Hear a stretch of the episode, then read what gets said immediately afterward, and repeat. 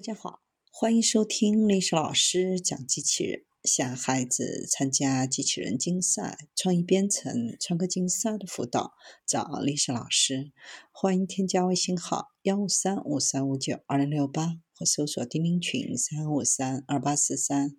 今天历史老师给大家分享的是用神经网络求解薛定谔方程，DeepMind 开启量子化学新道路。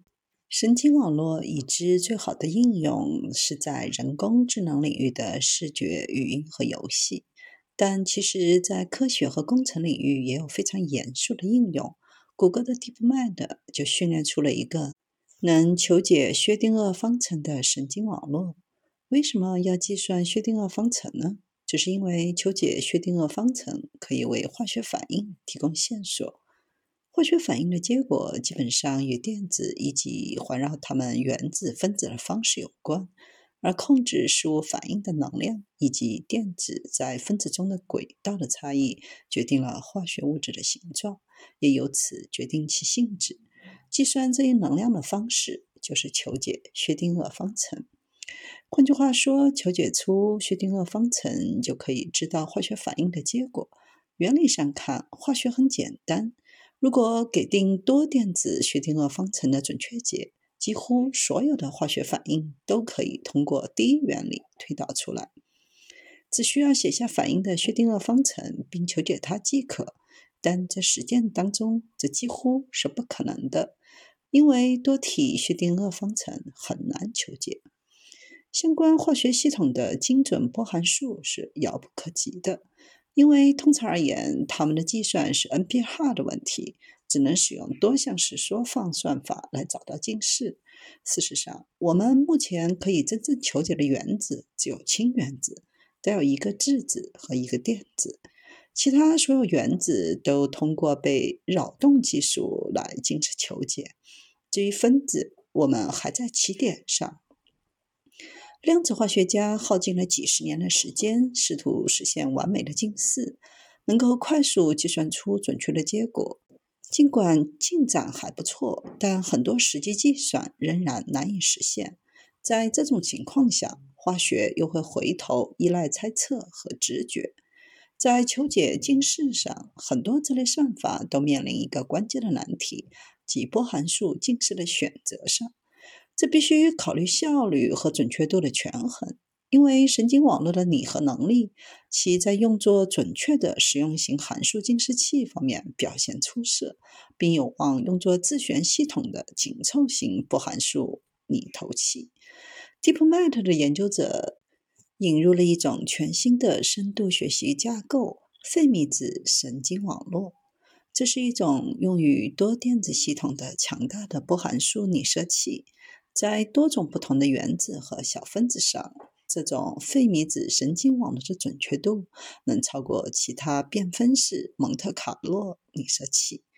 这种神经网络使用的数据只有原子的位置和电荷，就能预测出氮分子和氢链的解离曲线。这两者是很有难度的强关联系统。相比于之前被广泛视作量子化学黄金标准的耦合聚类方法，这种新方法得到的准确度显著更高。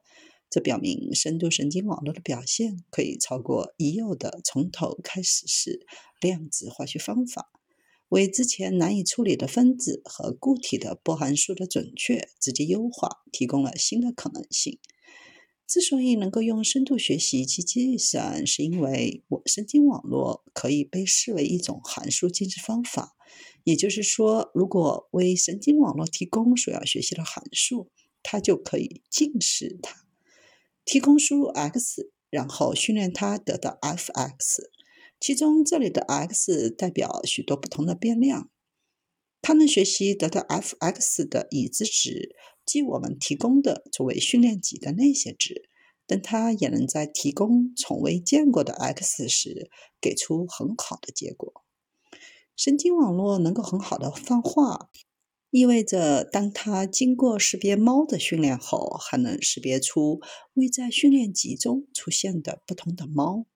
在 AI 应用中，这是很合理的。网络以某种方式提取猫的本质属性。现在泛化使用它们，在更抽象的函数近似中，想象方程中的猫会更为困难。